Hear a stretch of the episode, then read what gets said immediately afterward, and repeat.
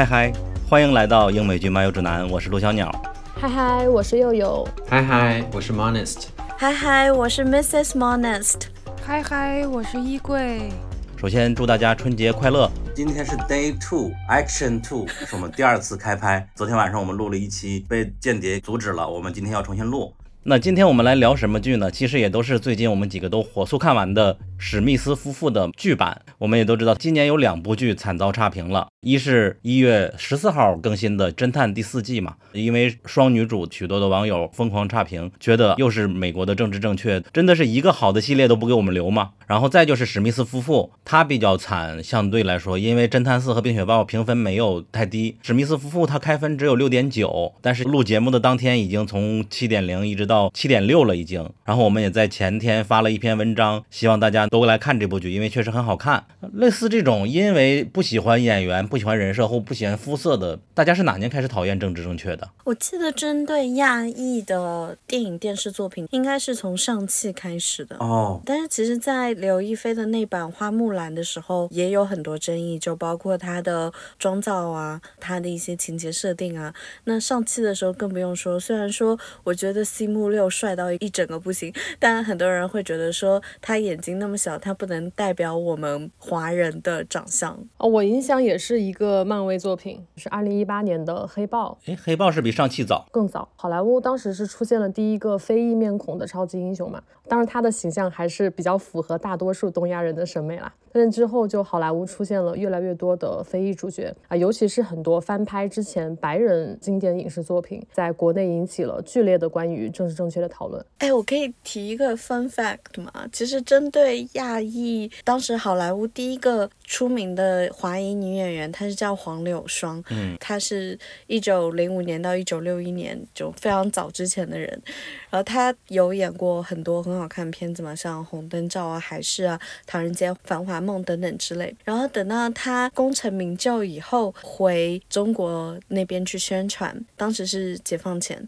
当时的知识界或者说公众都认为他是一个把中国人给描述成一个妓女啊或者一个坏女人的形象，所以他们认为黄柳霜不能代表我们华人，所以她被自己的母国所排挤。所以这件事情你一定要追溯的话，其实一百年前已经发生过了。对。黄柳霜肯定是第一个，而且也不完全是因为他，当时好莱坞对他的塑造就是往那个方向上走嘛。本来上汽之所以被抵制，也是因为最早上汽的原来的形象也是被塑造成一个好像邪恶的亚洲人那种阴暗的角色的感觉嘛。福满洲。对，从电视剧的角度来说，我印象中深刻、很喜欢并且被抵制的就是《恶魔之地》嘛。我们前几年也排名为前两名吧，很棒，也是许多人在没有看的时候就开始给他打一星嘛。我要说一个好的例子，二零二二年我们非常喜欢的《夜访吸血鬼》啊。这部刚出来的时候也是争议非常大，因为阿汤哥和布拉德皮特他们的那个老板太经典了嘛。现在他的豆瓣评分已经超过了电影版了。我真的很不喜欢布拉德皮特，哎，史密斯夫妇也是，对，史密斯夫妇也是他。然后你刚刚讲的夜访吸血鬼也是他，真烦死了。嗯，悠悠，你们俩可以打起来了。他还有很多经典作品可以值得翻拍，而且我看的时候是大学时期，大学时我非常迷恋布拉德皮特。那个时候看了他的《燃情岁月》什么一系列的电影，特别喜欢他。对，所以当时我应该是给这部电影四星。嗯，怎么开始的我们已经知道了，但是我觉得我们要，总之我们抛开一切的争议，首先来讨论一下我们四个人对这部剧的观感。好看吗？超好看。嗯，我是两天时间快速刷完的，并且我一开始看就有点后悔。嗯，又后悔看的太快了。我就后悔看太快，我想说应该留到大年三十晚上当春晚来看，用包饺子看，因为它实在太好笑了。哦，可是它的结尾不是很令人悲伤吗？悲伤吗？可是它中间每一集都让人笑出声，哎，结尾的部分我们可以在，我觉得它这个结尾会让我想到《怒创人生》的结尾，你才怒创人生。我们这边已经完全的字典被纠正过来了。然后我非常喜欢这部剧亚裔和非裔的组合，嗯，尤其是女主玛雅，我真的觉得她超有魅力，她的手臂线条太好看了，反正看得我击打狂想。Monest，你有没有觉得我长得很像 Maya Erskine？没有，我觉得 Maya 长得有点像你。哦，哦我觉得有，你们的脸型很像。我昨天在群里发了 Maya 的截图，也说像智子，哎，衣柜还点了个问号。哦，哦，谢谢。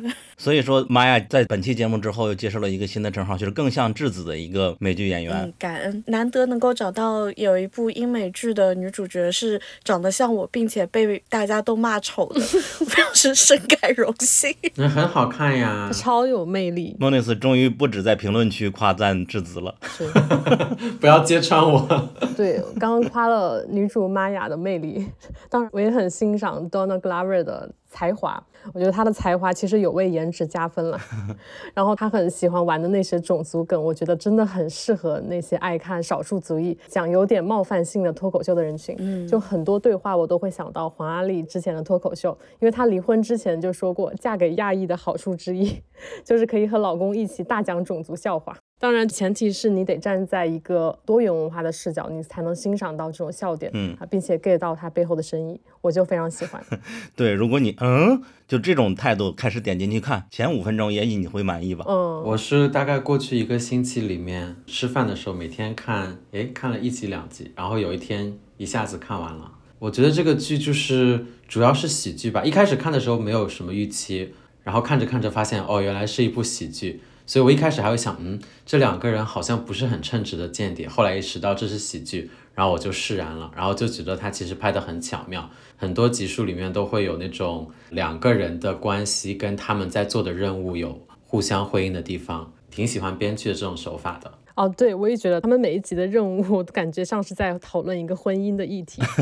对，比如说他们租那个安全屋，像是在呃买房子，然后后面他们去解救那个老头，感觉像是在带孩子，两个人还为一些育儿的问题而争论。是。然后八集里边虽然主要是以做任务为主，但是每集都是以不同的叙事方式，你不会觉得像一个单元剧一样，每集都是同样的逻辑，一开始就去做任务，然后发生什么一起克服，不是这样的。就每集都有不同的一个打开方式，我觉得他这方面的心意做的都很好。这也是我在最开始看这部剧的一个担忧，就担心史密斯夫妇不就是一个特工片吗？然后每集都很一样，那我可能看不到五集，我会觉得审美疲劳了。没想到他完全打破了这一点。我看这个剧也是因为这个月我没有看太多的美剧，反而看了两部韩剧，一个叫《死期将至》嘛，一个叫《好久没做》，这个最近刚完结的。LTNS，对，好久没做还好一点，但是结局也不是很满意。尤其那个《死期将至》，我都已经看完了一个月了，一直都被这个结尾给创到，就是亚洲人他开始你无论多疯。结尾的时候都会变成一个回归家庭，或者是让你尊师重道、孝敬爱情。你无论对方怎么出轨，你都要接受对方。类似这种价值观回归，真的是感觉他设了一个套，然后故意恶心你一下。但是看了史密斯夫妇，哪怕结尾不一定是大家都很喜欢的，但是我觉得真神清气爽，它就是一个很好看的爆米花剧吧。我们不可能从艺术价值上有多抬高它，但是看完了真的是很痛快。它的爆米花的新鲜度最初也是百分之九十多嘛，也足以说明这个问题了。然后另外就是质子一会儿能够讲更多的，就是我们很喜欢它里边关于纽约方面的一些描绘。有第一集的时候讲他们纽约的日常，最后一集也回到了纽约，中间也有一些穿插，就感觉很亲切。好久没在电视剧里看纽约了。其实我刚刚有跟 Mones 有重看第一集，因为我们从第一集到第八集的时候，因为看得很激动嘛，所以基本上是一枪头看下来，就有很多地点，然后知道说哦这是威内，然后这是高线公园这个样子，但是有很多地方我们就恍惚就说哦这应该是 downtown 的哪里，或者说这里应该是哪里这样，但是没有确切的位置。然后刚刚又重新看了第一集，发现就是说哦原来这个地方那我去过，啊这个地方原来在那个地方旁边啊原来这家餐馆当时还在，现在关掉了，就会有很多呃跟纽约相关的感触就会出现。我的观感就是 像在看一部纽约版的《繁花》，开玩笑，开玩笑。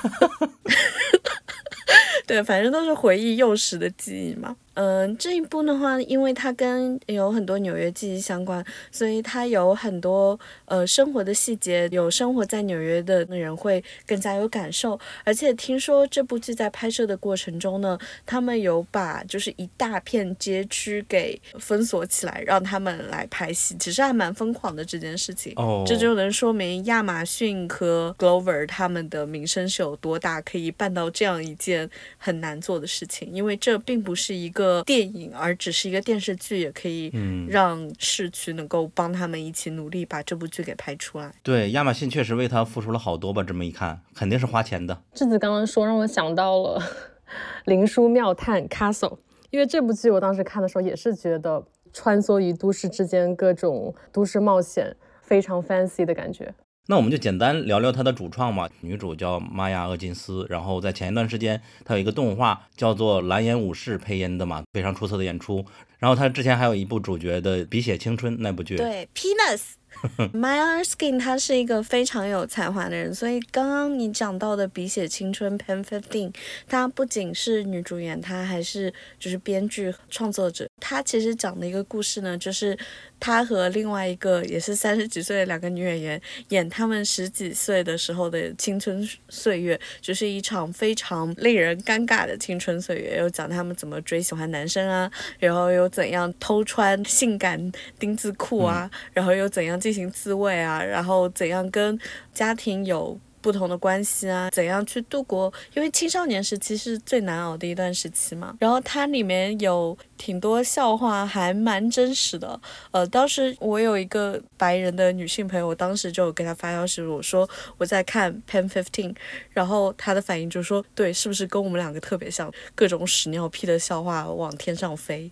那接下来我们就聊一聊 Donald Glover，他是本剧的主创兼主演吧，可以算是一个跨界天才。他既有《亚特兰大》《我为喜剧狂》《废柴联盟》等广受赞誉的美剧，他还是一个歌手，而且那个歌手还拿过格莱美奖。但是我没有听过他的歌啊。啊，这不是大家都有听过的吗？嗯，著名的 rapper，对，非常非常著名的 rapper。可能听过，但是没注意。他最著名的一首叫做《This Is America》，他在 YouTube 现在的点击量应该是几百 million 的点击量了。然后他这个歌曲，第一是旋律很 catchy 嘛，然后他同时他也讲了很多关于美国的枪支问题啊、种族问题啊。这里请插播他最有名的那首歌。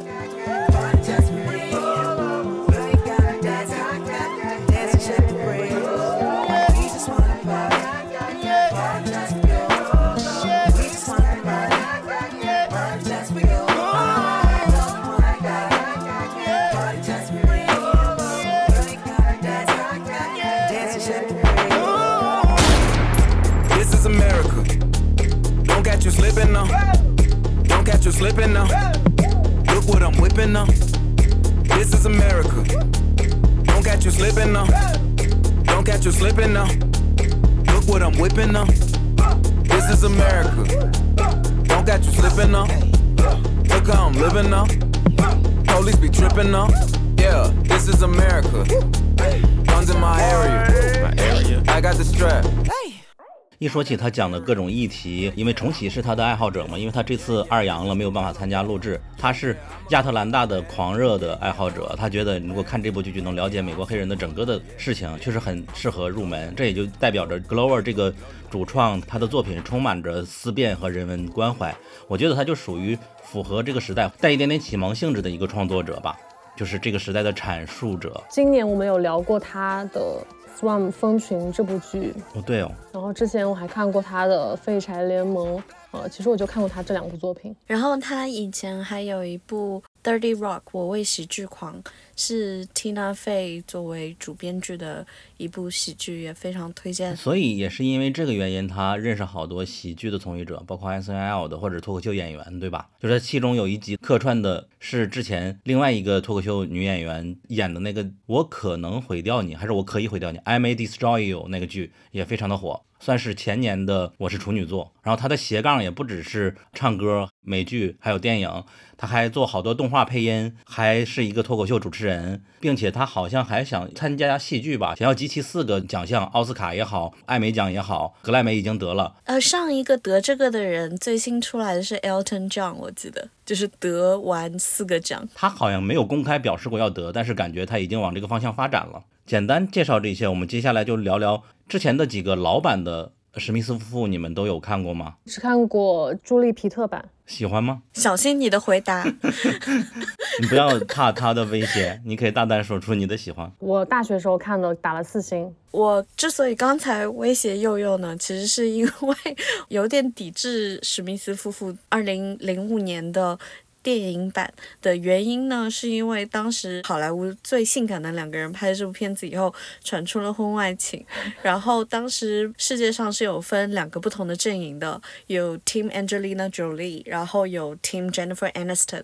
然后作为老友记粉丝的我，是坚决的 Team Jennifer Aniston，所以对二零零五年版的电影总归是有一种看了会生气的感觉。其实我十几年前看的时候都没有在关注这些八卦，我们那个年代互联网还不是很发达。我在想，我可能是零六年补的《老友记》，两千零五年甚至还没补呢。我应该看过，但是印象不是很深刻。这个片子对我来说印象很深，就是因为它是一个反类型的片嘛，传统的谍战都会那样的设计。很有娱乐性，男女主在一起，但不知道对方为彼此谍报的机关来工作，眼前一亮的感觉。然后许多人不知道的是，它已经是第三个版本了。我们现在要聊的这个是第四个版本，它还有前两个版本，一个是五几年的一个希区柯克的版本，再就是九六年的一个美剧。九六年的美剧，实际是现在有只有在 YouTube 上有一个画质比较渣的版本了。我看了一下，也是一个特工片，也有养猫养狗的故事了。然后五几年的那个版本的时候，希区柯克已经到了好莱坞了嘛，他拍的也是偏娱乐片，那个是他生涯中唯一一个纯喜剧片，地位也不是特别高，但是确实是真的是纯是喜剧，当然也会有一点点惊悚的感觉，没有任何谍战特工的，所以说。现在有许多人说，为什么把我们的谍战的电影拍成了一个爱情剧呢？但实际上，从五几年开始，它的原版就是一个爱情的电影。呃，当时九六年出现的时候，我想想，如果有网络的话，肯定有人骂，为什么把它拍成一个谍战片，是一个道理的。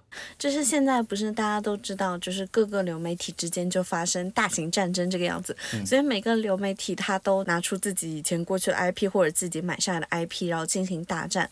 当时是 Donna Glover 和另外一个创作人员，他叫 Sloan，然后他们一起把所有 studio 提供的 IP 全都看一遍，然后他们当时找 IP 最主要的目的呢是。是要找一个非常有时代意义的，就是是一个 icon，看上去有很光亮，但同时又没什么深刻内涵，这样的片子就非常好翻拍。于是他们找到了这一版的 Mr. and Mrs. Smith。结果也的确像我们看到这一部，的确是没有像零五年的电影版那样光鲜亮丽，但是的确多了很多能够让你反复琢磨的一些事情。那接下来我们就可以聊聊它的剧情，它到底是怎样的重新翻拍和演绎原来的老的作品呢？我觉得其实从前五分钟的剧情就已经讲出来了，一个像朱莉，一个像皮特的两个演员，他们应该演的是史密斯夫妇两个情报人员，他们在小屋里躲着。然后接下来就有人来偷袭他们，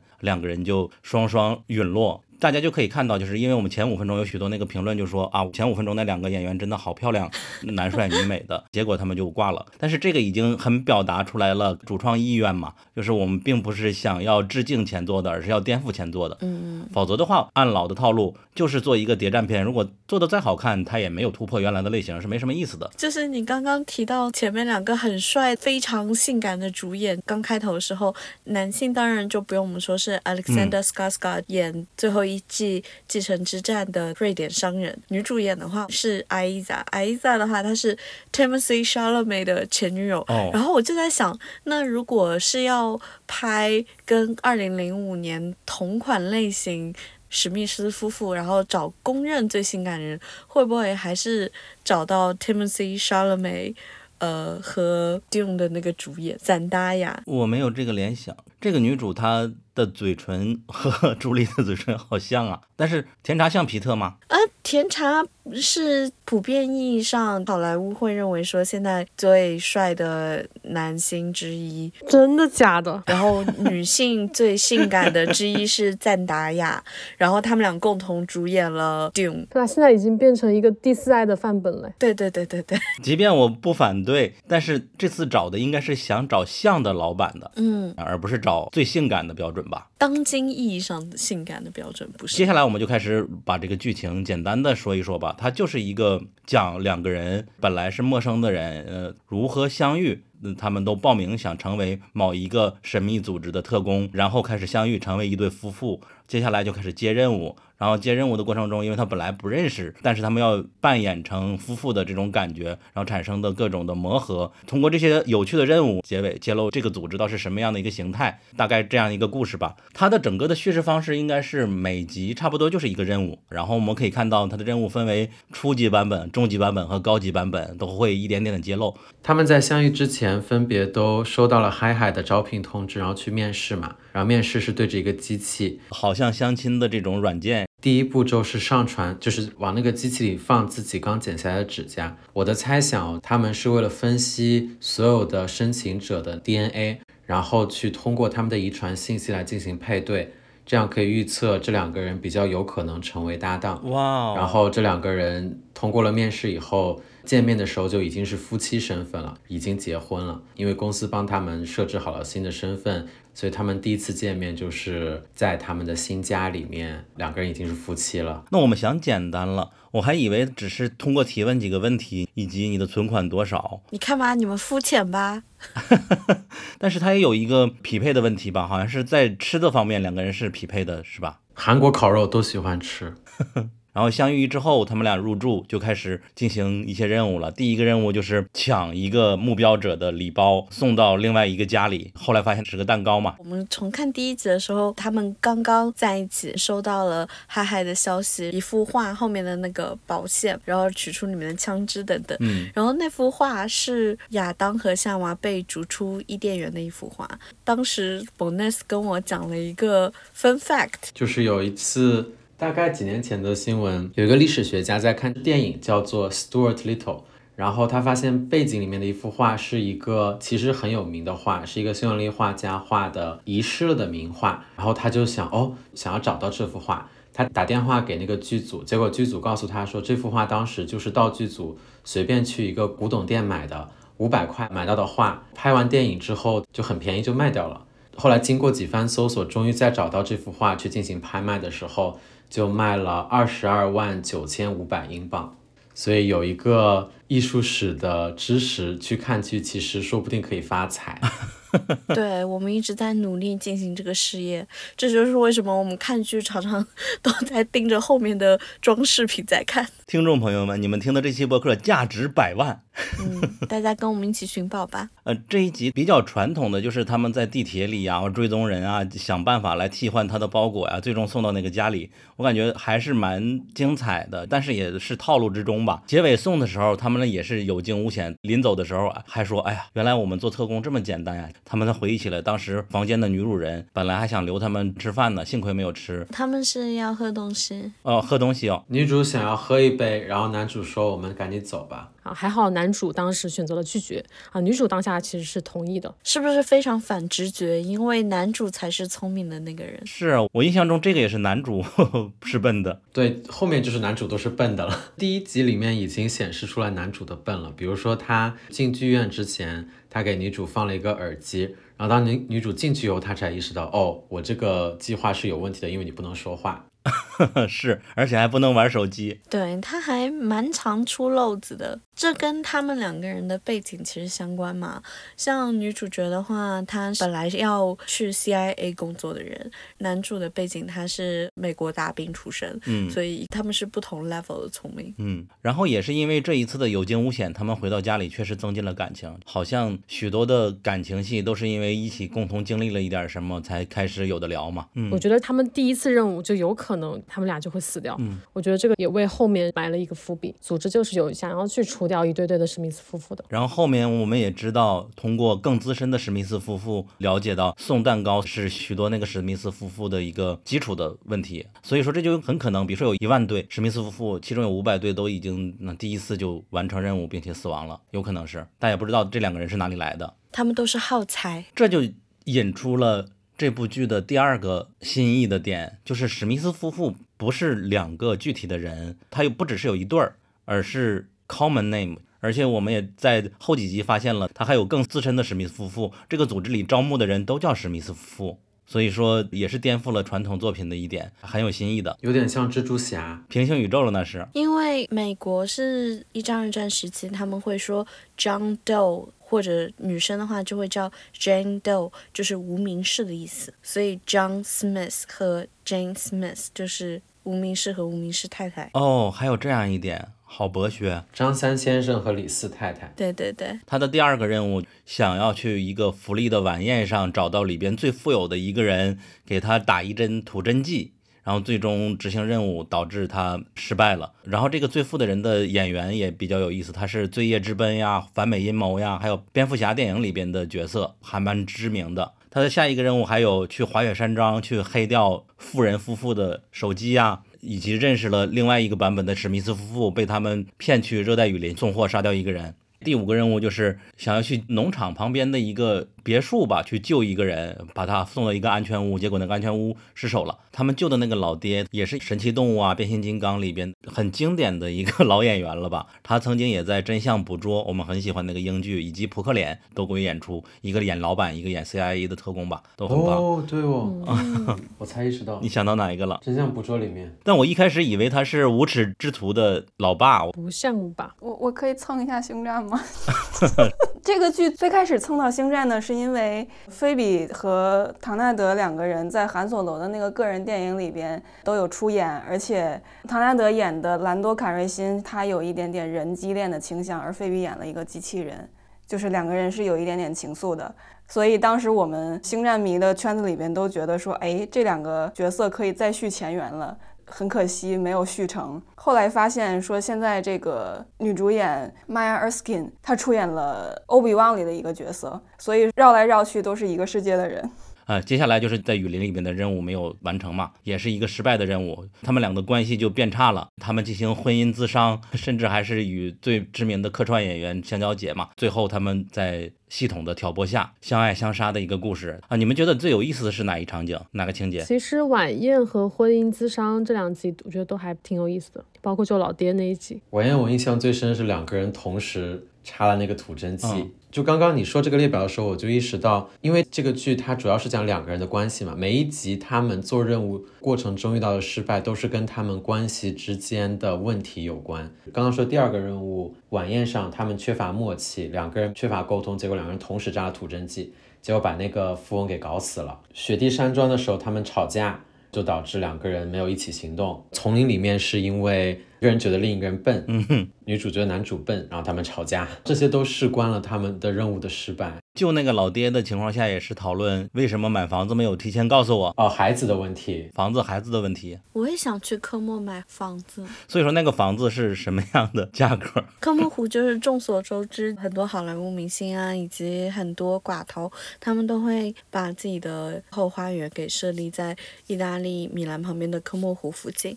它的价格应该就看具体的大小以及它占地吧。讲一个题外话，就我们也是上一次录音的时候有提到一件事情，就是 Brad Pitt 和 Angelina Jolie 他们结婚的地方就是在 George Clooney 在科莫湖的住所。那他们买菜的那个菜市场呢？刚开始的场景有在纽约的 Union Square 联合广场，就十四街附近嘛。所以十四街附近的话，它其实每周末都会有一次 Farmers Market，就是农。农贸市场，这样很多人都会去逛，所以我猜想他们应该逛的是这个市场。不完全确认的，不完全确认，因为纽约有很多 farmers market，然后我不确定他是不是在联合广场的这一个，或者说是他在 Tribeca 附近的农贸市场。那我们就可以顺势讲一讲他们在这个农贸市场买菜。他们在那个滑雪山庄执行完任务之后，嗨嗨跟他说：“你们可以休息一天。”然后他们在农贸市场买菜，然后遇到了另外一队人，在买饮料的时候遇到了另外一个史密斯，而且这个人的演员很有意思，是那个毒枭里边的埃斯科瓦尔嘛，他来饰演的。当他们发现彼此是一样的人，他就很惊讶。然后这个男主 Glover 他就立刻就相信了对方，说：“哎呀，我没想到我能遇到和我一样的人，立刻就想要跟他取经。”他真的好单纯哦。对方也很会 PUA 嘛，很自来熟，来吧，我来付款。吧，然后我们见面一定要聊一聊，晚上我们一起吃饭吧。而且吃饭居然是去他家吃饭，你给我做，这个非常好笑，我也没有办法理解。对我非常不能理解，为什么他不是出去外面餐馆吃饭，而是带回家？嗯，这样不是就可以看到家里面的这个逃跑的动线应该怎么去做？蛮笨蛋的，而且女主竟然也同意了，我觉得也是非常不可思议。只能说这一部分应该是剧情需要所服务下去的。他们的出现也确实把这个剧情拉伸到了一个大的阴谋里边嘛，就是当吃饭的时候，男女主在讨论自己的想法，他们其实是一直有分歧的。女主是希望接更高级别风险的任务，然后男主是希望赚足够钱以后就开始接低风险的任务，安稳过小日子，然后就退休。此时噗嗤一声，经典版的史密斯夫妇 就资深的史密斯夫妇就笑起来了。你们还真的单纯的以为史密斯夫妇还能退出吗？这就揭露了一个我们一直都忽略的，虽然说是喜剧，但是两个人的悲剧的命运，我感觉有一天总归也会发生的。他当时说的其实不是退出，当时他们讲的是我们之前曾经约定赚够钱以后就分道扬镳。然后那个资深史密斯夫妇说的是：“你们也太天真了，公司才没有这么开明、这么包容。嗯，所以他们其实有一个 hint，就是公司对于史密斯夫妇的搭档结合这件事情非常在意，除非其中一个人死了，所以他们一旦结合就不能分开了。哦，对哦，他们还提过，他们两个不是第一对儿的史密斯夫妇，他们重新配对过，应该是他们两个都死过搭档，对吧？至少那个男的死过搭档，所以我觉得这个公司嗨嗨公司是一个大型婚恋介绍公司，然后为了保证他们的业绩，绝对不能有史密斯夫妇离婚或者分居的状态。为了提高美国的结婚率。对，其实中国也可以进行这个样子的一个海海公司，提高一下中国现在的结婚率和出生率。开玩笑的，你进入海海应该没办法生小孩。那这里边我注意到一点，就是当他们形容嗨嗨是什么的时候，因为经典版史密斯夫妇他们并不管它叫嗨嗨叫 Soup Supervisor，supervisor，OK，、然后因为那个 Glover 说他们又不是神，然后他他们就是神，要相信他做的一切，你才能享受你当下获得的这些 bonus。你自己都不知道你明天会干啥，但是嗨嗨是知道你明天会做什么的。所以说这里边我想到了，是因为他们这两个人被招募的时候，尤其是男主，他说过好多次，他以为自己所在的组织是 CIA 旗下的反间谍组织，真的是这样吗？我感觉未必。脑洞一点想，它可能就是一个 AI 的系统，就像戴维斯夫人一样，整个世界就通过一个 AI 控制，也是有可能的。当然，也有可能是一个巨大的财团或者一个特工组织，像王牌特工一样，或者怎么样的，也都有可能，就可以开很多脑洞吧。也可能是外包到 第三国家的团队。哦，因为他给女主回消息，大多的时候都是随时随地的秒回嘛，呃，对，所以我当时觉得嗨嗨也有可能是一个 AI。啊，我越来越觉得嗨嗨是一个婚恋或者两性关系的 AI 了。还有一个证据就是他做的任务其实都非常荒谬，啊，他的任务其实没什么目的性。你比方说，第一个任务可能说你要除掉这个人，后面的任务，比如说滑雪山庄那个任务好了，他要去录音，这似乎并不是那两个夫妇其中一个人去雇佣的，因为如果是的话，不能解释为什么被劫持的女高管什么的，她对于她的绑架者被杀一点意见都没有，就这应该不是自己人下的圈套。那所以他们去录音有什么意义呢？唯一的意义就是让这个两个人去感受一下关系不好的人在遭遇危机的时候是怎么样面对的。啊，感受一次婚姻危机，天哪！对，然后他们去杀那个拍卖行的那个富豪，把人都搞死了，这么重大的失误。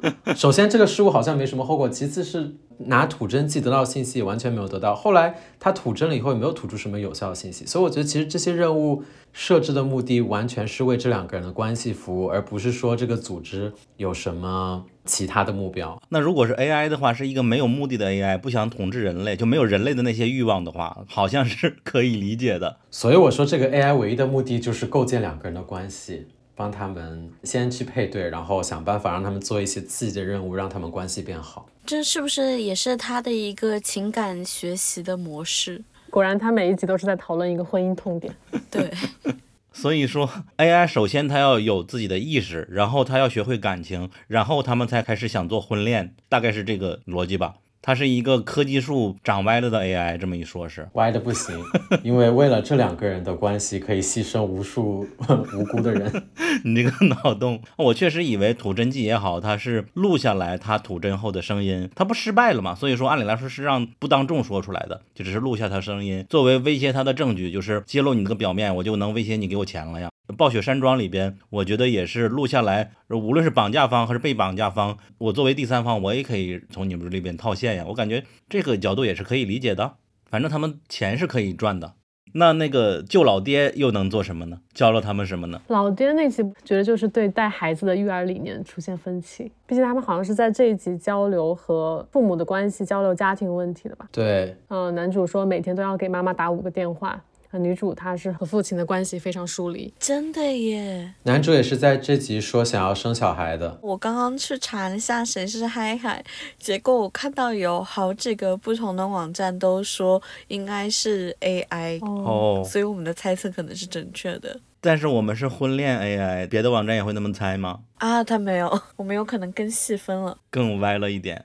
刚刚又有说那个，我其实有一个印象深刻的台词，是在最开始女方接受面试的时候，问你是否接受外派，是否接受抛弃之前的生活。女方因为和原生家庭关系很不好，她觉得我可以抛弃一切，可以永远不和父母联系，总之不联系是有原因的。男方他是一个每天可以打五次电话的人，因为我记住了女方说她可以完全抛弃原来的生活，我以为他们这种工作就是用一个新的身份重新生活，不能和原来家里联系呢。这个也很像是 AI 筛选过的结果，就是他们一个是没有妈妈，一个是没有爸爸，然后一个是有一点点妈宝男的感觉，然后一个又是和家庭很疏离，感觉好像是 AI 在刻意的让两个很互补的人 在一起生活。真的，对，当时我看的时候就很突兀，这个男主不是特工吗？为什么还要和自己老妈联系？一连联系五次，而且执行任务的时候在山上的缆车上还要打电话，我当时都无语了，太暴露了。对我有看到网上说，就骂这部剧的人，他们的角度是做一部谍战片，这个太不合理了。这两个人都是，特别是男主是非常失败的间谍，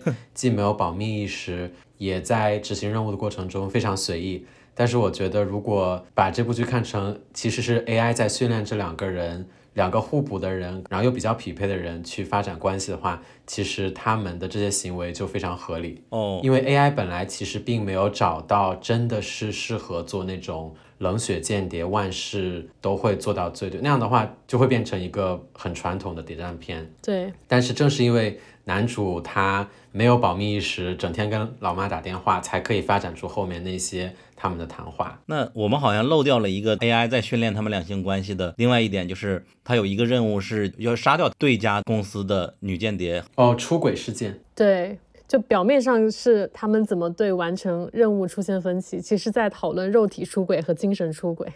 因为最开始他们没有提出这个任务，是任务结束失败了以后才知道任务是想要杀掉他。我还是以为他们就是想去调查嗨嗨这个公司和对方的公司都是什么样的，他们想去了解更多来去套话的。因为对家确实是知道更多这个公司的情况，但最终也没有告诉我们。然后这个女演员也是刚才我提到的，就是我可以毁掉你的那个剧的主创兼主演，她也非常棒。嗯所以说嗨嗨这么一说，就是他如果是促进两个人的婚姻匹配，那他为什么要挑拨呢？经受住考验。对，他还问你这个史密斯满意吗？他送礼物还只送他一个，当然也知道那个男的确实执行任务很差，两次失败都是因为他嘛。对，你想不想换掉你的史密斯先生？啊，结果他还是恋爱脑。给我们一个冷静期。虽然我不满，但是我还是想要他，很感性的，还是希望他。这个在和香蕉姐的婚姻咨商的时候，她也表达的很多。我觉得那个反差也是做的很棒的。表面上聊的是我们情感的问题，我是 IT 工程师，在公司和他在做一个项目，他快我慢，但实际上抱怨的是他们两个杀人执行任务。所以说，香蕉姐问他，你们就不能试着离开这个公司吗？他们说不能，你不能休息一下啊，不能，都很好笑。我第一次听说 IT 公司还不能离职的。婚姻 婚姻咨询真的很好笑。而且这里边反差的设定不就是，往往我们看到政治正确的电影里边都是用黑人的女演员来做心理咨询师，对，这里边又回到了原来刻板印象中的白人女演员给两个非裔、呃亚裔的演员来做心理咨询了。对就他们生活那么优渥，能够共情到他们的痛苦吗？我也是感觉这个问题。对，我们在那个女性剧集盘点那期播客就有提到你刚刚说的这一点。就美国的 Slate 杂志，它有一篇文章，就是写到美国影视作品中出现过大量的 The Black Lady Therapist 这一类非常刻板的形象。基本上他们的全部生活都是围绕一些白人中产家庭来展开，来解决他们的心理和情绪问题。然后唐纳德他在采访的时候就也说到过，他想要创造一些非常颠覆大众刻板认知的角色。比如说你刚刚提到的这个香蕉姐饰演的白人女咨询师，她就有点像是我们看到的传统的黑人女咨询师的一个镜像。其实她问问题的那些方式，呃，那种循循善诱的温柔的语气，以及极高的情绪稳定性，而且会时不时的精准剖析你一下，并且可以消化男女主他们全部的问题，全部的情绪问题。我觉得非常满足我们对于咨询师这类角色的想象。但是其实这集蛮妙的，就是他到最后男女主离开的时候，就给了咨询师一个单人的镜头，嗯，他就有一个从优雅端着的状态立刻卸下包袱的动作，从沙发的犄角旮旯里摸出来一根烟来抽。然后他儿子问妈妈你在哪儿？过来帮我。然后他就骗他说等一下，我还要再工作一会儿。就所以他就是告诉你，我说我前面的这种很专业性的状态，就是我演给你看的，就大家都是普通人，就都会很累的。我觉得这个也是唐纳德他有意为之的设计。然后说到那个婚姻咨商，就是电影版朱莉皮特版的史密斯夫妇其实也有这个片段，就是在电影的开头，咨询师问他们你给婚姻打几分，他们当时异口同声说是八分。然后剧版咨询师也有问他们类似的问题，他们也是同时回答的啊，但是女主说是很满意，男主回答是感到压力很大。啊，电影版的咨询师问。朱莉皮特，你们对性生活的满意度是多少啊？皮特想也不想就打了十分。然后之后问他们性生活的频率，他们就支支吾吾的，基本上就是 every day。我当时看到那里就，嗯，他们结婚了五六年，几乎每天都有性生活，这一看就是假结婚吧？就结过婚的人，有过性生活的人都知道，这事就是不可能。对对对。那回到最早的电影版的希区柯克版的，本身两个人新婚，然后男的比女生大很多，女性她第一次结婚，它里边描述就是和对方制造很多规定，你要几点下班，几点回家，然后最终男的有点受不了了，说如果有一天可以重新选择，因为女方问他的嘛，回答一个真心话，有个设定，你还会和我结婚吗？男的说，那我可能会选择不结婚了，然后女方就很失落，他，但是我也不会选择别人，我只是想要自由。后来突然出现一个律师，告诉他们俩。你们曾经的婚约，因为我们那个小镇是不合法的，所以说你们的婚姻是假的，没有法律效力的。这就导致那个男的很开心，但结果女的更开心，立刻就走了。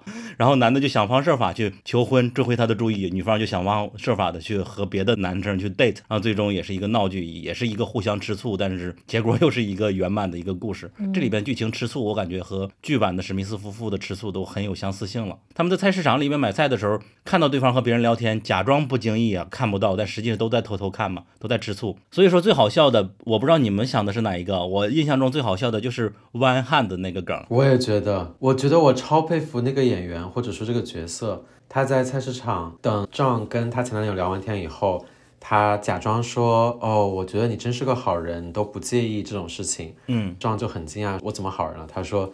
啊，你不介意他只有一只手吗？对，然后壮整个人就懵逼状态，说什么？他有两只手啊？嗯，郑说啊，你在约会的时候他也是一只手吗？然后壮就非常怀疑人生，我觉得他就是那种 poker face 骗人嘛，他骗人强到我当时也信了，我就倒回倒带回去看。哦，我也是倒退回去仔细看，应该没有人不会倒吧？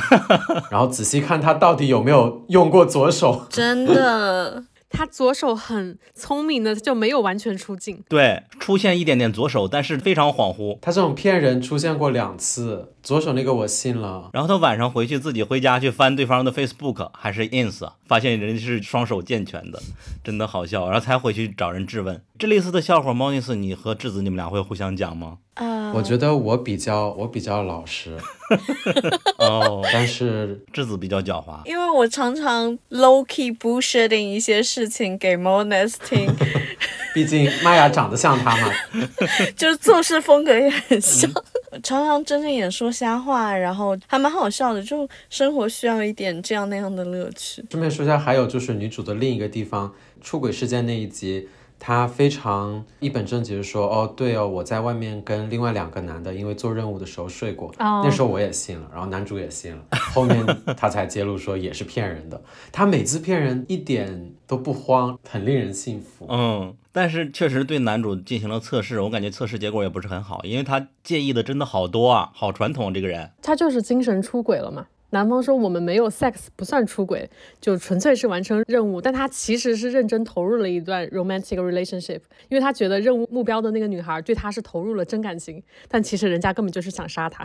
而且他自己也是真情流露啦，就什么话都对他讲，会跟他讲呃女主种种的一些性格上的缺陷呀。我觉得这些就是不能对外讲的呀。对，哎，这个也是正好可以剧透，就是好久没做，我最不喜欢的一点就是最后两集他突然出现了男主。自己已经完全精神出轨了，但是他强调的是他觉得没有问题，我没有肉体出轨啊。然后他去质疑女主在两年前肉体出轨过，然后女主就立刻就对不起，跟他道歉。哦啊，非常的崩溃。这同样的剧情，所以说你就会知道好久没做和史密斯夫妇的对比，就在这一点上，思想细化的还是不要看韩剧了吧。我觉得真的是受不了。其他的好笑的情节，我们可以在这里一起讲讲了。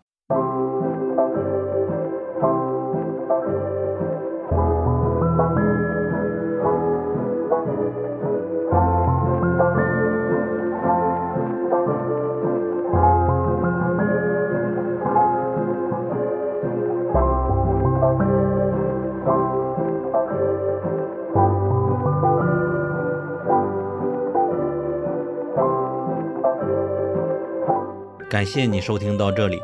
其实除了播客，我们的微信公众号和微博建立的更早，包括我们的小红书和豆瓣，那里边的内容和这边非常不一样，欢迎你前往关注。也希望大家能在小宇宙、苹果 Podcast、Spotify、喜马和网易、豆瓣等多个平台关注一下我们。对你来说可能是举手之劳，但对我们来说真的很重要，非常感谢。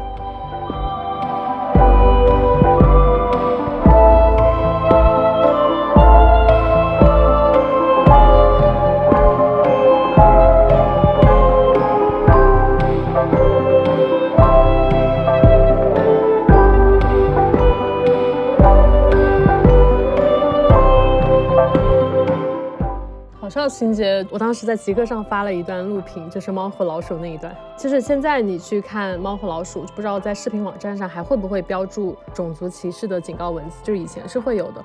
因为四十年代的很多动画片，现在看来都是有种族歧视的元素的，包括对非裔、亚裔还有印第安人的歧视情节啊，比如《猫和老鼠》里两只鞋太太这个角色，她就是从来没有露过面，只出镜过她魁梧的下半身，然后每次汤姆惹祸的时候，就会出现她标志性的愤怒吼声。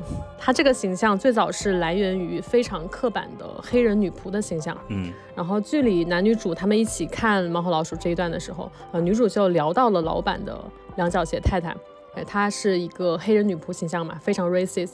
呃，之后剧组是换成了白人配音，呃，男主就撺掇他，你帮我学一下老板配音，我想听一下什么样子。嗯，然后这个声音我自己是模仿不出来，大家可以想象一下，大概就是之前非常火的那个，对黑人大妈房子着火的那个鬼畜视频，就说话自带 rap 的那个。没事，这个衣柜会模仿的，他昨天晚上已经模仿过了。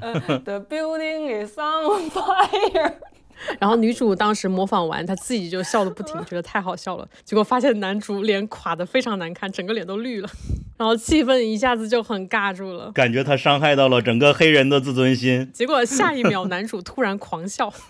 you know, it was racist. You, Well, what No. kind of racist? she was just like, oh, Jasper, you get out. And when I say out, I mean oh, you t- O U T out.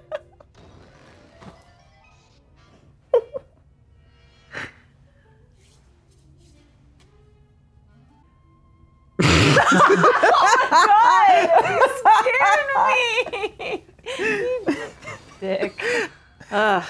Oh, the fear on your face. so real.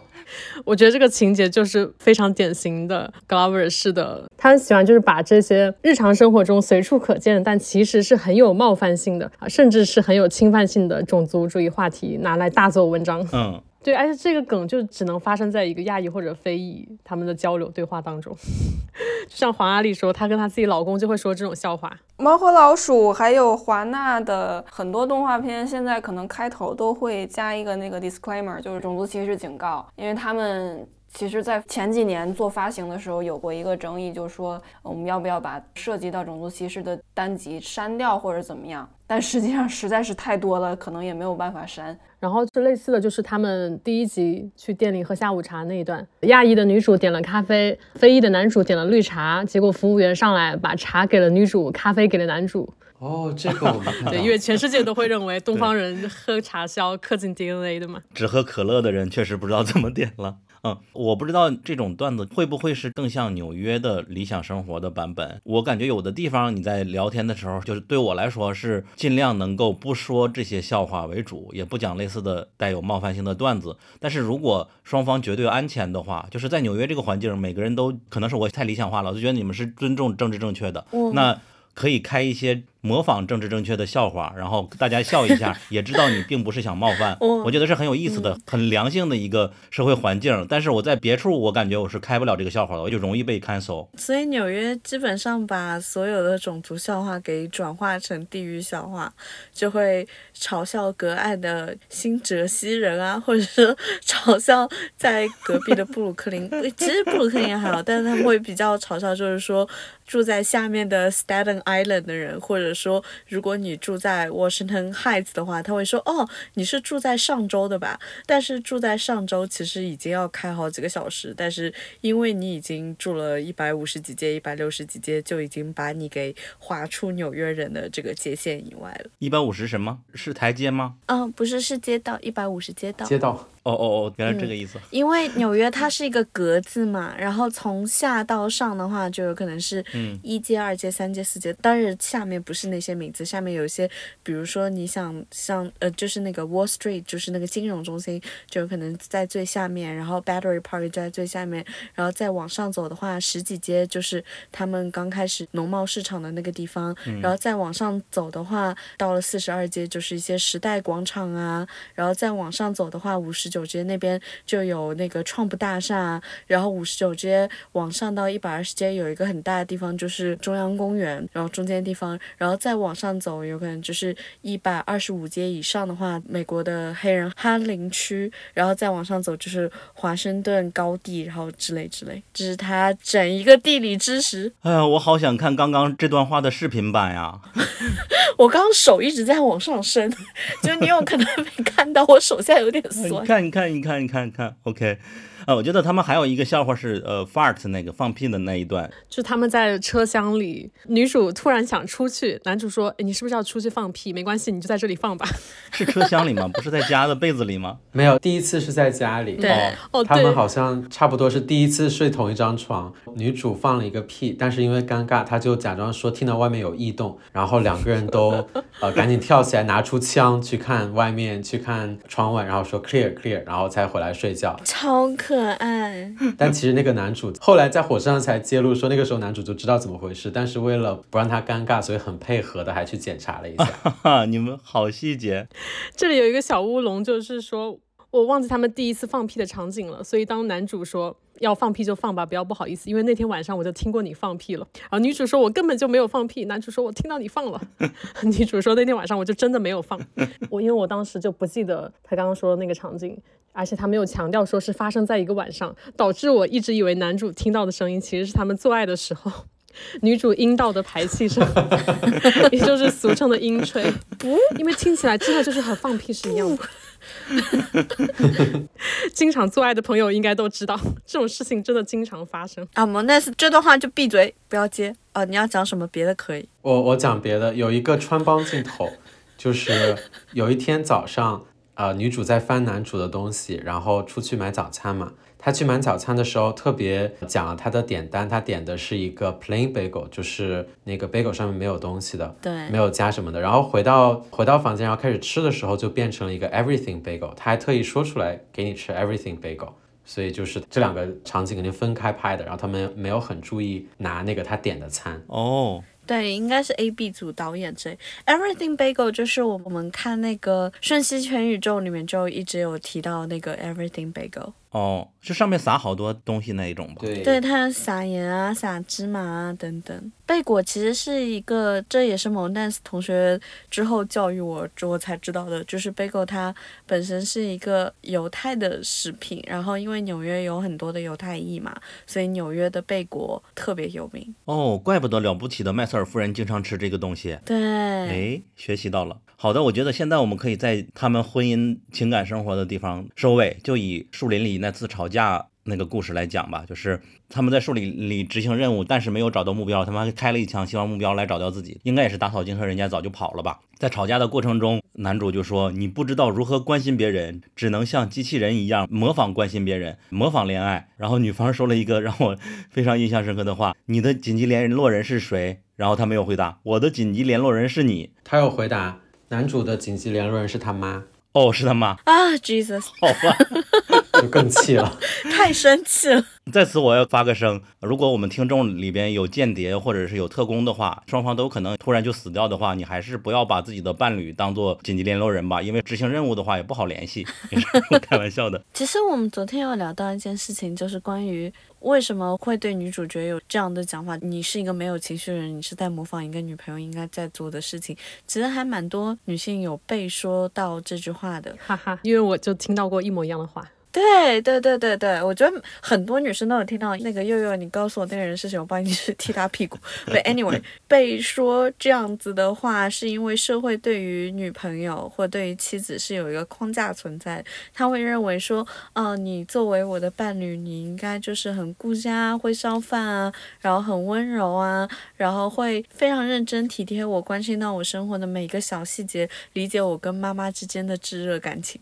他会有这样的框架存在，所以就是不符合这个框架的女性就会被认为就是不合格的女朋友，而不符合这个框架的男性只会被认为是一般的男朋友。哎，听你们这样说，我才反应过来，因为我之前对这句话的理解是，一般男性才是那种不会关心别人。像机器人一样模仿如何关心的那种人，可能会被女生这样来说。这个台词实际上也是一个对刻板印象的逆反，我还以为是这样理解的。但是如果既然事实就是一个女性反而被更多这么说的话，那就另外一个意思了。呃，我觉得他的意思是因为他默认女性都是会天然的关怀自己的男朋友，就会天然的更加有同理心一些，所以出现女主这样一个看起来是非常不近人情，跟任何人都有点疏离的，就更加独立的这么一个人格出现，男主会觉得很奇怪。嗯，哇，我有第三个解读诶，我当时的解读是这部戏里面，因为已知的是女主在前面告诉过他。他是被说是 anti-social 还是 sociopath 嘛？嗯嗯。然后这个时候男主再拿这件事来说，是有点在吵架的时候故意戳对方痛处的感觉。然后这是在吵架的时候非常糟糕的一件事情，就是你明知道女主对自己是反社会人格这件事情是在意的，他还偏偏用这件事情来说他，就会让他很生气。我也很好奇你们怎么理解反社会人格哎？但反社会人格确实是。因为有一个很有名的例子，是有一个神经科学家，他专门研究反社会人格，然后他发现了一些通过扫描大脑做一些测试，可以测出来人的反社会人格大脑的表现。然后他测了自己，有发现自己是就是 典型的反社会人格，然后他就对自己进行反思，然后发现就是确实是会。就他说这段话，就是回到剧集里面男主说这段话，确实是描述了反社会人格。其实它是一种障碍嘛，就是对于日常中人际关系处理，不是那种天生嗯就知道该怎么处理，它就是会通过模仿来实现。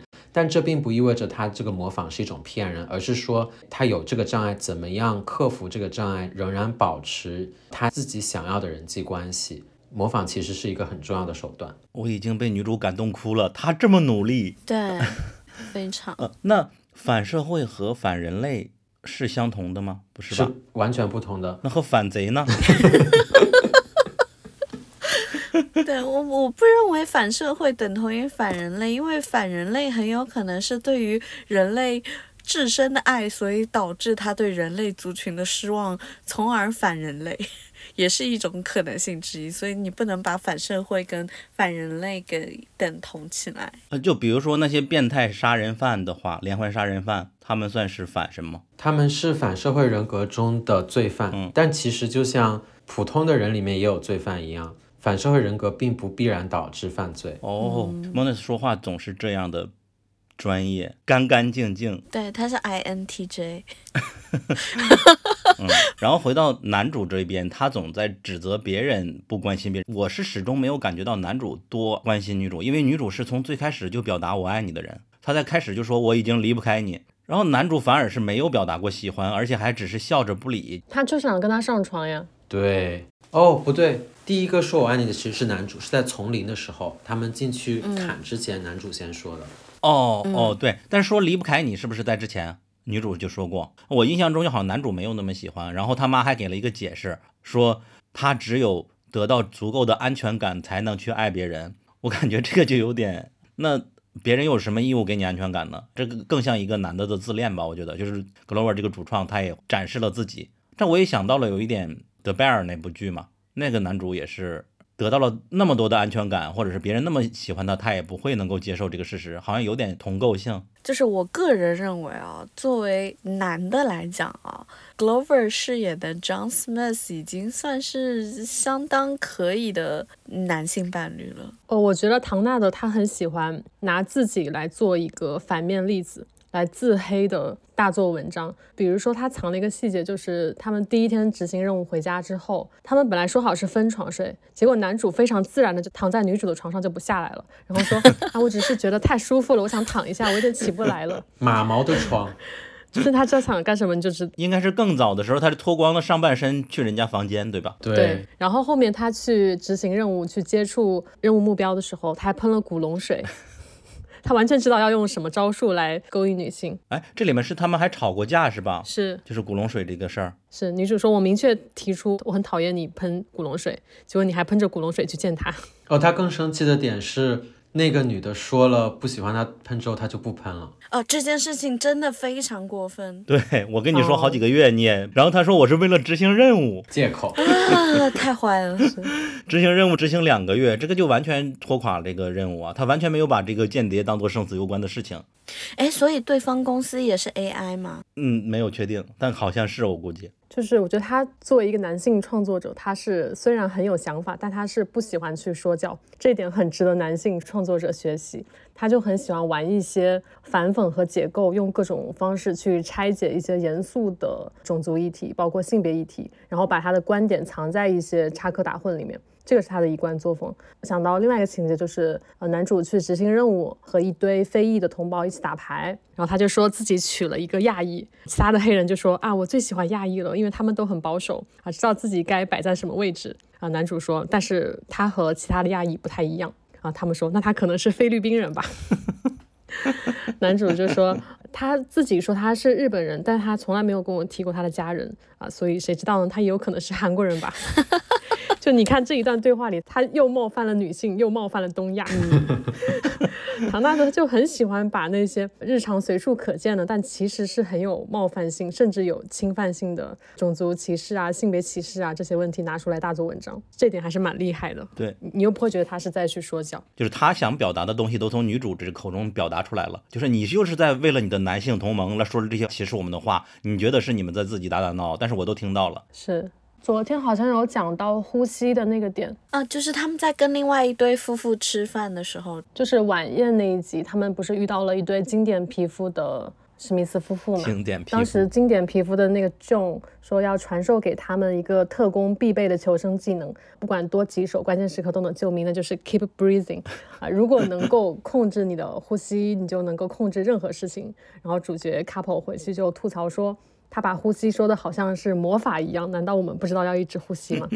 这段应该就是在 callback 当年弗洛伊德 I can't breathe 的事件。哦，因为唐纳德他就很喜欢玩这种互文，嗯，哇，他不太会去设置一些完全没有意义的情节。然后我想知道土真记这一段，他讲希望三五个孩子这一段，他算是反讽呢，还是陈述呢，还是怎样的？你们怎么看？好像有一点需要，就是在美国人看来生孩子和中国人看来生孩子已经不一样了。我们这边已经是最后一代了，所以说一提生孩子，许多网友会天然的会反对了。我们这边也很多人不生，嗯，就爱生的还是生啊，主要是因为你要考虑到很多原因，相当于我们父母的那一代，就是美国的婴儿潮的那一代。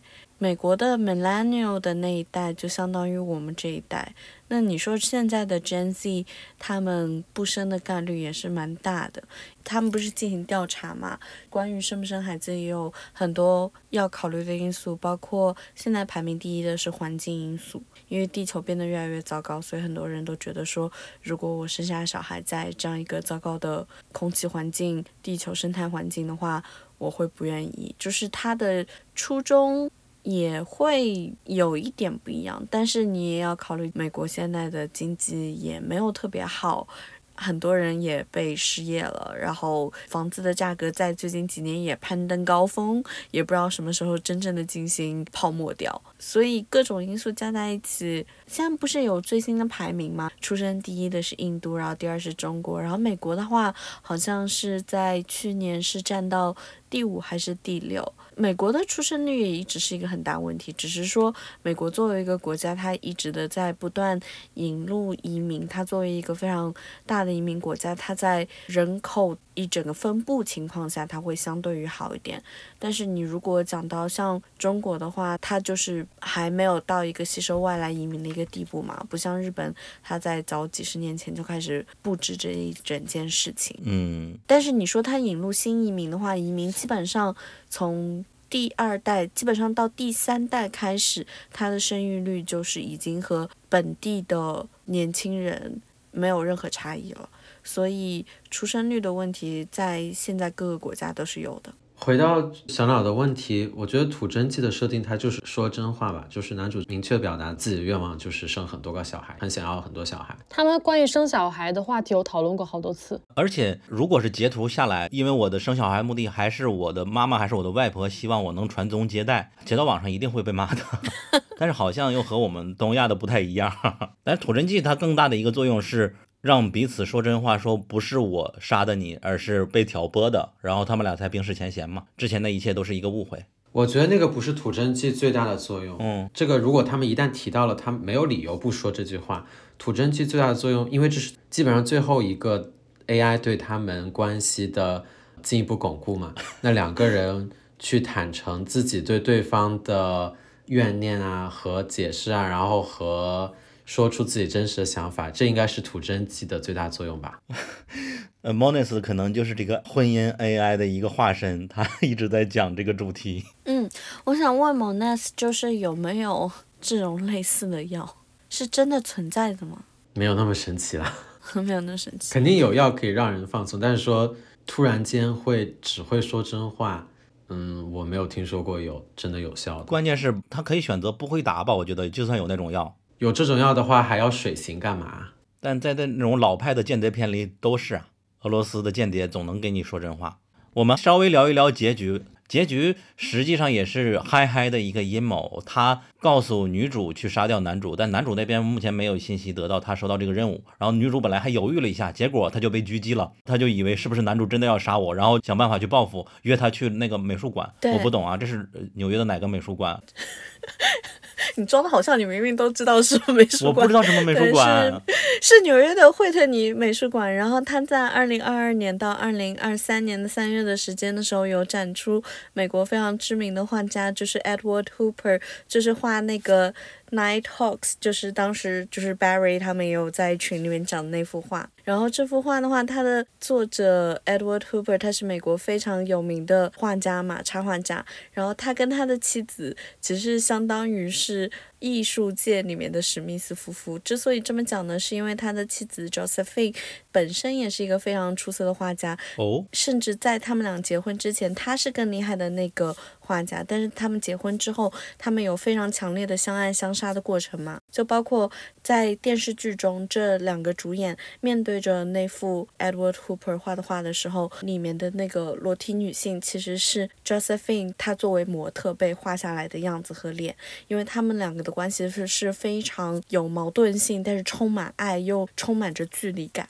所以你看，Edward 所有的画里面的女性都是妻子作为模特，并且是他妻子的要求的情况下，所以他的画都是充满着距离感。而且他的画其实被很多好莱坞的影视工作者所喜欢，因为他的整一个架构、它的色彩、它的光线明亮、人物构图等等都是非常符合。一个电影剧本的，就是一个电影的场景的一个构思。哦，质子可以发我几个图，我们放到 show notes 里边。已经发了。这是一个故意设置的互文啊，好厉害。对，又学到了。那我还有一个问题，如果它是 AI 的话，如果它真的是婚恋的话，那有一个问题，我觉得没有办法解决的，就是所有的史密斯夫妇是不是最终都难逃一死啊？这个我我有答案。我觉得结局一定是他们两个死了啊！而且这个 AI 的目的并不是让王子和公主永远的生幸福的生活在一起，而是当他觉得这两个人的关系已经达到了一个理想的状态，那么他的训练就完成了，他就可以除掉这一对，去训练下一对了。我，你，你好变态！我就跟你说他，你是不是反社会人格？我懂了，你们要达到升华，然后你不就可以死了？天哪，这是你能做的事情他，完全可以从 AI 角度想问题。这不是 AI 吧？这是你的意志吧？AI 是你开发的吧？所以你现在可以想象到，就是质子和 AI 很配。哦，你说这是三体梗又 call back 了吗？就你们说到这个，我突然想到，开场五分钟被杀死的 Jane 那个狙击手，应该就是后来的经典皮肤的 Jane。嗯因为他们这一对经典皮肤的史密斯夫妇，就是负责回收各种不被需要的史密斯夫妇嘛。哦虽然他穿的很严实，穿着黑色的兜帽，但有可能就是他。我倒回去看，我没有发现什么蛛丝马迹，但怀疑了。这个就很像魔法少女小圆，魔法少女被选中去杀魔女，然后最终发现自己也会变成新的魔女，然后被新的魔法少女杀死。太然后给他们派发任务的那个人就很像嗨嗨，对，嗨嗨的语气呀、很可爱、很萌的样子，就很像魔法少女小圆里面那个丘比。对，来成为魔法少女吧，没想到你成为的是魔女。嗯，好，但是呃，最后的三声枪响，按理说他只有一颗子弹，我觉得他要想拍第二季的话，也不一定真的把两人写死。你这个推论不一定是对的。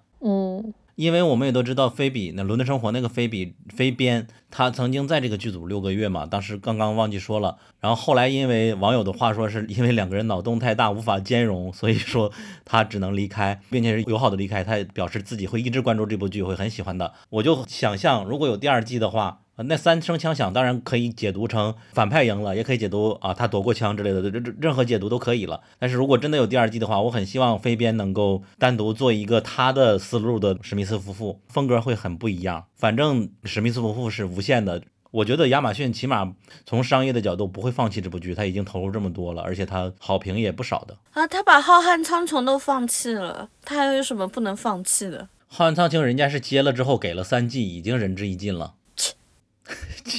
那我们这一系列的剧应该聊的差不多了，我们可以就简单聊一聊延伸的一个话题，就是我们现在所在的一个言论环境和观念环境是怎么样的？好像中国和美国的差异还是挺大的。当然，整个世界都是在分裂的，我们也都知道了。现在网友批判的点嘛，政治正确害死人啊！现在确实就是只要出现一个剧，甚至不会看，就已经给你一个鲜艳的观点了，就开始吵起来了。然后我们也看到史密斯夫妇的豆瓣这个小组里边，一共只有三十多条评论，都是故意去挑事儿去骂的。我感觉是有一些人真的是以此为乐。嗯，那你们平时如果生活中遇到这些人，你们会和他们吵吗？还是怎么样的？我们都生活在自己的泡泡里面，很难能够接触到这样的人。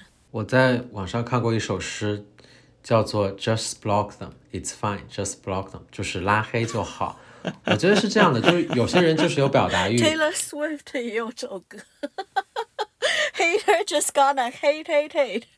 这首诗真的是一个诗人的诗吗？还只是一个网络的句子？不不不，是网上一个呃，我也我也不知道是谁啊，反正就是偶然看到的，就有人在网上写博客嘛，其中一个主题就是，嗯就因为我觉得跟我蛮符合的。之前我在写知乎的时候，有遇到经常有那种恶意评论啊，或者就是要引战啊，我觉得我没有兴趣啊。有些人喜欢用这种方式娱乐，但是如果我没有兴趣的话，其实它并不真的影响到我，我就拉黑就好了。哦，那对我来说还是有一点特别天真的想法，就是我们做美剧的播客，还是希望大家能看更多的美剧，然后想法能够更多元一点。就是政治正确是一个被污名化的词嘛，但是政治正确实际本身就是正确，只是因为有许多人就天然就是把不正确的价值观当做自己的道德标准，所以说就会讨厌别人怎么看起来比我更光鲜呢？你凭什么？所以说就讨厌政治正确嘛，这些都存在。但是如果真的像生活在一个纽约这样的各个种族都在一起，可以互相冒犯又可以互相道歉的一个地方，并且有真正的歧视会有法律来维护你，这不是更好的吗？我始终会有这种比较天真的想法，觉得多看看这些剧，总比今天你不喜欢这个，然后我就要拉黑你，明天你不喜欢那个，我们两个就是敌人。呃，我觉得那些还没有看剧，只看到选角就发起一心运动的那些人，还蛮可笑、蛮矛盾的。就他们嘴上喊着我要文化自信，要警惕白人文化霸权，抵制西方文化入侵，然后动不动就是这个辱了那个辱了，说的好像非常排斥狭隘的文化视角，但同时呢，看到少数族裔亮相成为主角，又摆出一副高高在上的白人至上主义的做派。甚至是亚裔面孔出现在好莱坞，本来应该是嗯、我们东亚人非常值得骄傲的一件事情，他们也要先审视一番你的容貌身材符不符合我的审美啊，有没有资格上。而且很多人看到亚裔女性和非裔男性组 CP 就会瞬间破防。哎呀，豆瓣最热的评论就叫“广州夫妇”嘛，这个是最有歧视的一个短语了。对他们最爱给女性安上一个“你不爱国，给我们老中丢脸”的罪名，好好笑，说的好像他们的鸡巴有为国争光一样。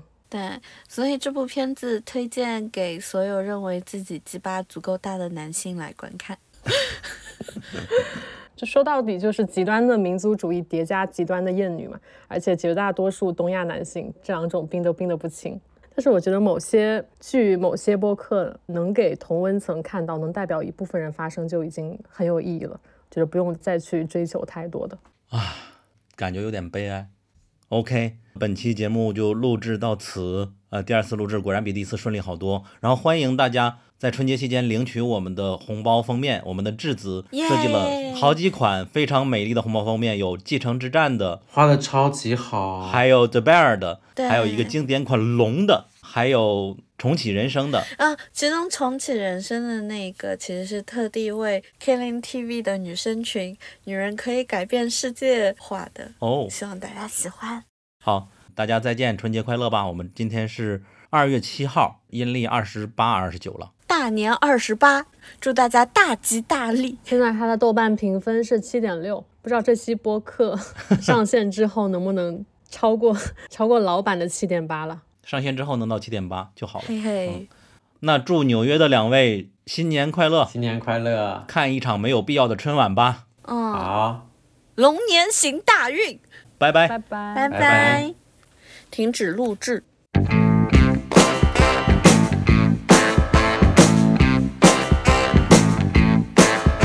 Day long, I felt like smashing my face in a clear